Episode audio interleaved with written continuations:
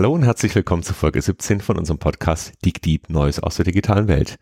Die letzte Folge in diesem Jahr. Es begrüßen euch wie immer Christoph Horn von B3 und Frauke Kräuter.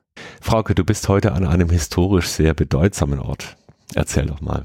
Ich bin in London diese Woche und war gestern den ganzen Tag in Bletchley Park. Das äh, ist der Ort, an dem die Briten während des Zweiten Weltkriegs die Enigma-Maschine geknackt haben. Alan Turing hat dort mit anderen Kryptografen zusammen äh, ja, versucht, überwiegend deutsche Nachrichten zu entschlüsseln. Und ähm, dort wurden erste große Computer gebaut. Die sieht man dort jetzt. Seit zwei Jahren, glaube ich, oder drei Jahren gibt es das Museum. Sehr spannend. Sehr nett. Ja, Alan Turing wird auch in einem Film dort beschrieben, The Imitation Game.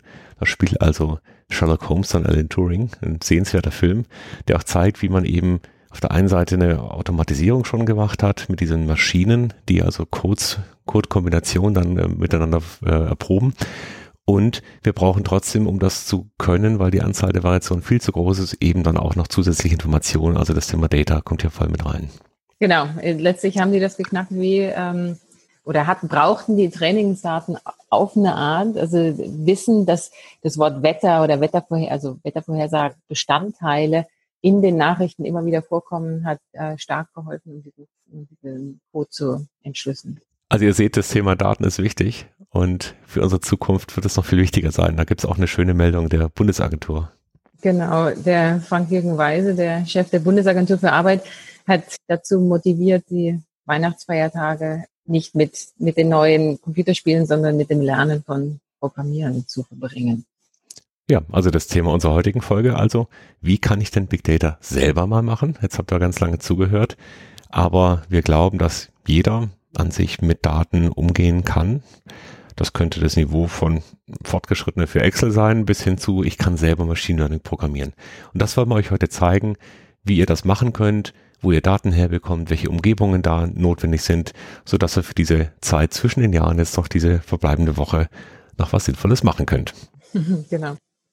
Als ersten Schritt möchten wir euch ein Tool vorstellen, mit dem ihr Daten visualisieren könnt, explorativ mit Daten umgehen könnt. Das Ganze nennt sich Tableau und ist sowas wie Excel auf Steroiden. Naja, also ich würde nicht unbedingt das mit Excel vergleichen. Also es ist ein, ich, ich empfinde das als ein Point-and-Click-Programm, wie man so sagt, aber Excel hat ja so eine Tabellenstruktur im Vordergrund und das ist bei Tableau ja überhaupt nicht. Es ist alles grafisch, oder? Genau, ich kann mit Tableau ganz normale tabellarische Daten einlesen. Also wenn ihr zum Beispiel hier von einem Smart Meter zu Hause die Daten habt oder ihr habt aus dem Beruf oder Wetterdaten eurer Stadt, dann könnt ihr die einfach als Tabelle reinlesen. Ihr könnt in der Bezahlversion von Tableau auch Datenbank anbinden, aber das ist dann schon ein weiterer Schritt. Genau, wir wollen ja hier keine Werbung für ein bestimmtes Produkt machen, aber also dieses Tool hier hat für Studenten ist es umsonst ohnehin und ähm, ansonsten lohnt sich rumspielen, weil man relativ einfach, anders als in vielen anderen Programmen, auch Daten direkt aus dem Internet mit hineinholen kann. Also du musst die gar nicht auf deinem eigenen Rechner haben und ganz viele verschiedene Datensätze miteinander verbinden kann. Das ist ziemlich cool. Was ich auch sehr cool dran finde, ist, dass man ähm, Grafiken direkt im Web veröffentlichen kann. Also ist vielleicht nicht für den Hausgebrauch das erste, was man tut, aber ein sehr cooles Feature. Ja, alles, was ihr da macht, könnt ihr dann interaktiv bearbeiten. Also ihr könnt Daten zum Beispiel auf einer Weltkarte anzeigen, ihr könnt da reinzoomen, ihr könnt zu allen Dingen die, die Bereiche verändern und so weiter. Also Tableau, ein schönes Tool, um erst einmal mit Daten umgehen zu lernen. Also anzuschauen, was steckt denn in diesen Daten drin. Dann geht's aber natürlich noch weiter. Ja, die nächste Frage ist, wo kriege ich denn überhaupt interessante Datensätze zum Spielen her? Da wollen wir euch auf zwei Plattformen hinweisen. Die erste ist Kaggle. Kaggle bietet ganz unterschiedliche Datensätze an, eigentlich um im Prinzip in einer Art Wettbewerb mit diesen Daten umzugehen und zu schauen, was, was kann ich damit machen. Aber es ist eben eine Möglichkeit, um zum Beispiel jetzt medizinische Daten mal zu bekommen oder Daten von Infrastrukturen.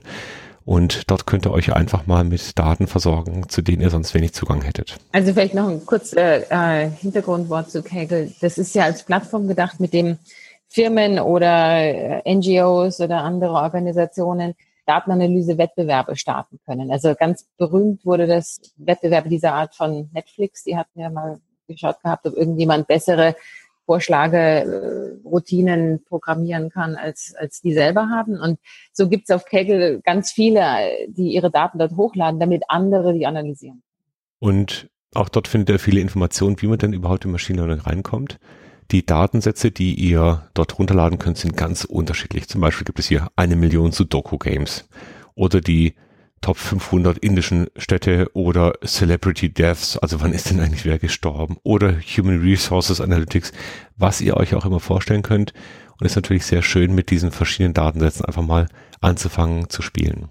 Ähm, interessant ist auch ähm, govdata.de. Das sind äh, Datensätze für Deutschland, heißt äh, diese Webseite, ist von öffentlichen Einrichtungen, Bundesregierung, äh, wird gefüttert mit Daten zu Bevölkerung, Bildung und Wissenschaft, Gesetz und Justiz, Gesundheit und so weiter. Wenn ihr diese Daten nun habt, dann stellt sich ja für euch die Frage, wie kann ich denn diese Daten überhaupt weiter prozessieren? Also wie kann ich sie verarbeiten? Wie kann ich sie weiter auswerten? Was kann ich mit ihnen machen? Das könnt ihr lernen einerseits natürlich online. Dazu gibt es zum Beispiel Coursera oder Udacity.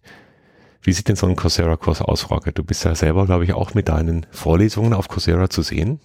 Kurz zu dem Stichwort, das du gesagt hast. Also auf Coursera gibt es unglaublich viele Kurse zu Data Science, Datenanalyse, allen Varianten. Ähm, ich finde besonders gut gemacht die Kurse von der Johns Hopkins University.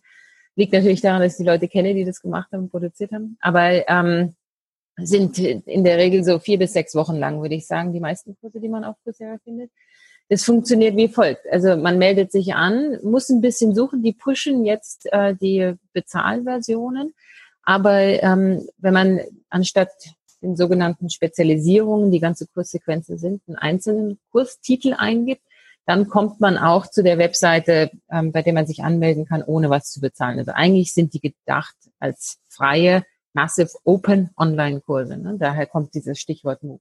Okay, aufgebaut sind die in etwa alle gleich. Also es gibt eine Reihe von äh, Kurzvideos, so etwa zehn Minuten max, ähm, die man anschauen kann fünf Videos in etwa bilden eine Kurseinheit in der Regel und zu der gibt es dann einen Quiz. Dann kann man abprüfen, ob man ähm, das Vermittelte auch gelernt hat. Und viele der Kurse, die ich hier online sehe, nutzen ähm, zum Beispiel verschiedene Softwarepakete. Da sagen wir gleich noch ein bisschen mehr dazu. Genau. Alternativ zu Coursera gibt es noch Udacity. Udacity wurde gegründet von Sebastian Truhn, einem Deutschen, der im Silicon Valley sehr viel schon gemacht hat. Der war bei Google vor allem bei dem Thema selbstfahrende Autos mit dabei. Und jetzt hat er Udacity vor einigen Jahren gegründet. Er nennt das als, bezeichnet das als Nanodegrees. Und dort gibt es auch von ihm persönlich eine Einführung ins maschinelle Lernen. Ähnlich wie bei Coursera, extrem kurze, kleine Videos, mit denen ich sehr, sehr einfach vorankomme. Wer diese Art zu lernen mag, also Video gucken, dann ein bisschen was selber tun, der fühlt sich da gut aufgehoben. Auch dieser Kurs ist kostenlos. Wer weniger mit Videos arbeitet und mehr noch ein Buch möchte, also bei mir funktioniert das deutlich besser, dem kann ich zum Beispiel Introduction to Machine Learning with Python empfehlen. Das ist ein Buch von O'Reilly, ist im September erschienen. Andreas Müller und Sarah Guido sind die Autoren. Und dort findet man eben auch sehr viele Informationen, zum einen zur Methodik, aber auch zu allem außenrum, was wir brauchen. Und da braucht ihr eine Umgebung, mit der man nicht alles selber bauen muss, sondern mit der man auch eben auf Bibliotheken zugreifen kann, wo diese ganzen Methoden schon da sind. Da möchten wir euch auf zwei Sachen hinweisen. Das erste ist Python und ein Paket, das sich Scikit-Learn nennt, also Scikit wie die Wissenschaft. Und äh, dieses sklearn ist ein sehr umfangreiches Programm, wo ihr sowohl eine Programmierumgebung findet, jede Menge Tutorials, aber auch ganz viele Beispiele, wie ihr denn tatsächlich dann mit maschinellem Lernen dann äh, sehr schnell Erfolge erzielen könnt. Also vielleicht nochmal kurz ein bisschen zurück äh, rudern. Gegenüber Tableau ist ja Python schon eher eine ungewohnte Programmierumgebung für viele Leute. Also man schreibt tatsächlich Kommandozeilen. Das ist ja nicht unbedingt jeder mehr gewöhnt. Aber meine Erfahrung ist, ist es echt ein einfaches Programm. Also im Vergleich zu vielen anderen Softwarepaketen, die ich so über die Jahre gelernt habe, ist das wirklich eine einfache Sprache. In meinen Vorlesungen sage ich immer, es ist viel einfacher zu lernen als Deutsch. Wer also mit Python selbst ein bisschen Hilfe braucht, meine Erfahrung ist, die Code Academy hat, hat wirklich super Einführungskurse. Also das wäre noch eine andere Plattform, auf der man Python zunächst mal lernen kann. Ja, also das Niveau von Tableau ist, wer Excel bedienen kann, kann auch Tableau bedienen. Python, da brauche ich schon einen gewissen Hintergrund, wie eigentlich Programmierung geht. Aber es gibt so viele Codebeispiele. Selbst wenn ich noch nie programmiert habe, kann ich eigentlich mit Kopieren und Einfügen schon die ersten Schritte machen und zumindest mal ein Gefühl dafür kriegen, wie es abläuft. Im Wesentlichen passiert das. Es gibt all diese maschinellen Methoden. Also irgendwie clustere ich, wie kann ich segmentieren, wie, wie kann ich irgendwas trainieren und so weiter. Die gibt es als Bibliotheken zur Verfügung und es ist meistens eine einzige Zeile und dann passiert das Ganze. Also es gibt ein Beispiel, ähm, ich habe ähm, tausende von E-Mails von zwei Personen und ich will jetzt bei einer neuen E-Mail rausfinden, ist sie von Person A oder von Person B. Und dieses Codebeispiel sind vielleicht zehn Zeilen letzten Endes, die ich da verwende. Im Hintergrund passiert deutlich mehr, aber ich muss gar nicht viel machen. Also ich muss im Prinzip nur die Sachen reinladen, dann rufe ich Befehle auf und das Ganze funktioniert. Das, was man dabei erfahren kann, ist auch, dass all diese Methoden eben nicht einfach so funktionieren, sondern egal welche Methode ich nehme, zum Beispiel, um, äh, um jetzt Bereiche zu, voneinander zu, trennen. Also ist es jetzt Person A oder Person B, jetzt gibt es zehn Algorithmen oder vielleicht auch hundert Algorithmen, um das anzuwenden. Und jeder dieser Algorithmen funktioniert in einem bestimmten Bereich gut, in einem anderen Bereich nicht so gut. Also man kriegt ein Gefühl dafür, dass maschinelles Lernen eben nicht einfach nur so eine Blackbox ist, da stecke ich was rein und hinten kommt dann ein tolles Ergebnis raus, sondern ich muss ganz viel parametrieren und ganz viel Wissen auch darüber haben, wo diese Algorithmen und diese Methoden auch scheitern. Und Christoph, damit sprichst du jetzt auf das Buch an, dass dort diese Sachen diskutiert werden? Ja, die sind sowohl in diesem Buch drin, als auch in dem Udacity-Kurs und auch Scikit Learner von dieser Webseite selber findet man genau diese ganzen Themen. Das heißt also, das kreist eigentlich immer um die gleiche Umgebung und ich kann es nur wärmstens empfehlen, selbst wenn man nicht programmieren möchte, lohnt es sich mal auf die Scikit Learn Webseite zu gehen, um sich einfach mal anzuschauen, welche Methoden gibt es denn eigentlich und worüber reden wir die ganze Zeit. Und nur kurz mal ein Hinweis, Python ist auch ein freies Softwarepaket. Also das kann man sich auf jeden Rechner runterladen, es läuft auf jeder äh, Operating System. Frauke, ein weiteres Framework ist R, also R geschrieben, nur dieser eine Buchstabe. Was verbirgt sich denn da dahinter? Also R ist wie Python auch eine ähm, kommandozeilenorientierte Software, Statistiksoftware. Ähm, hat ähnliche Funktionen wie Python, ist aber eher sozusagen aus der Statistiker-Ecke. Python kommt eher aus der Computer Science-Ecke. Bisschen komplizierter zu lernen. Also wenn man noch gar nichts kennt, dann würde ich mit Python anfangen. Wenn man Statistikpakete kennt, dann lohnt sich A reinzugucken, ist auch umsonst. Also dann habt ihr jetzt mit Python, Scikit und R eine ganze Menge Möglichkeiten. Genau, die Kurse auf Coursera, die ich vorhin erwähnt habe, also die vor allem die Data Science Kurse, die von Johns Hopkins kommen, ähm, die nutzen alle A. Also take your pick, wie man so schön sagt. Also damit kommt ihr so weit, dass ihr eigene Daten einlesen könnt, ein eigenes maschinelles Lernen machen könnt, Vorhersagen machen könnt zu euren Daten und äh, ein Gefühl dafür bekommt, wie viel Zeit man eigentlich dafür braucht, erstmal nur die Daten überhaupt verfügbar zu machen und sich einzurichten. Wir reden da immer so von 80-20, also oder vielleicht auch von 90-10, maximal 10 Prozent sind die wirkliche Methodik und ganz viel außenrum muss erstmal passieren, damit ich überhaupt zu diesem Punkt komme, das anzuwenden. Genau, also ich denke, das ist, glaube ich, also fing mir auch, um hier nochmal den Kreis zu schließen, so als ich da bei Bleachley Park durchs Museum gegangen bin, was da an Arbeit und wie viele Leute da beteiligt waren, um erstmal die Signale aufzufischen und dann auch hinterher Übersetzungen wieder hinzukriegen, bis man die Daten aufbereitet hat, die Daten so gut kennt, das frisst die meiste Zeit. Ja, dann haben wir noch ein schönes Fundstück für euch. Ein ganz kleines, kurzes Buch.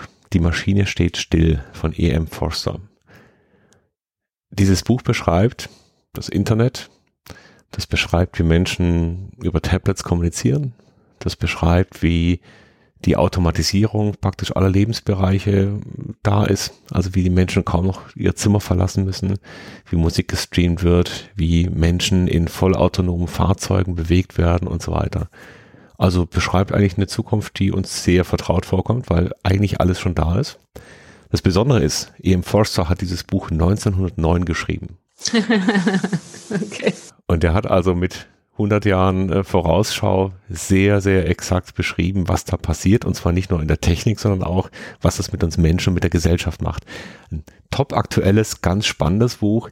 1909 geschrieben, ist nur sehr, sehr knapp, nur wenige Seiten und lohnt sich auf jeden Fall da mal reinzuschauen.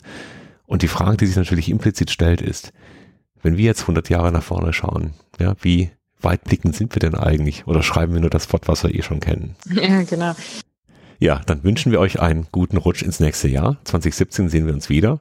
Und zwar mit einer Folge über AR und VR, also augmentierte Realität und virtuelle Realität.